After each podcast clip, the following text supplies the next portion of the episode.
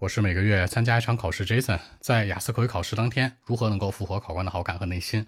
三个问题：摆正位置，英文水平决定分数，不要背诵模板。首先摆正位置，你要知道你是花钱去考试的，你是上帝，所以说呢，是他给你好感，而不是你给他。如果你觉得考官工作状态不认真、有情绪，或者他提问的这个状态很不好、很不耐心，你都可以去投诉他的。所以摆正位置哦，不要讨好他。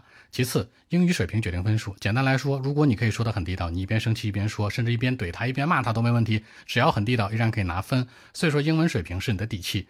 第三，一定要切记，不要背诵模板，不要背诵模板，尤其是 Part Two。举个例子，那可能考试当天你背了 Part Two，那你背到原原模板原题了，特别开心是吧？你 Part One 大概能说六点五，Part Two 背完模板也说六点五，Part Three 打回原形了，说个五点五或者五分，最后这分数一算，不好意思，还是五分段，可能五点零到五点五，为什么呢？因为你每个之间的分数差很大。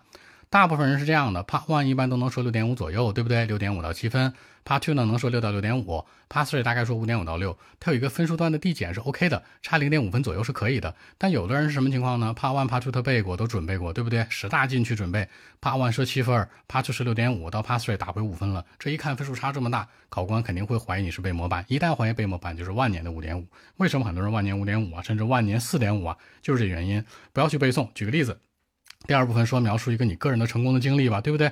你去网上照搬，去扒下来好多稿子，没必要的。你有没有特别努力的付出，追一个人，追一男朋友女朋友，你追到手了，成功经历吧？减肥成功经历吧？运动成功经历吧？这个你自己好好学习，对吧？做了一个 make the change，改变了是成功经历吧？好多生活的事儿，因为雅思考试核心考的是什么？How to say it，如何去讲出来，而不是 what to talk about。你不是一个汉语百科知识库，你也不是一个这种百科全书，没必要去在内容上做很多的文章，只要讲出来符合正常内容的生活琐事就可以了，能够去用英文表达出来，how 是非常重要的。好，更多问题，微信 b 一七六九三九一零七。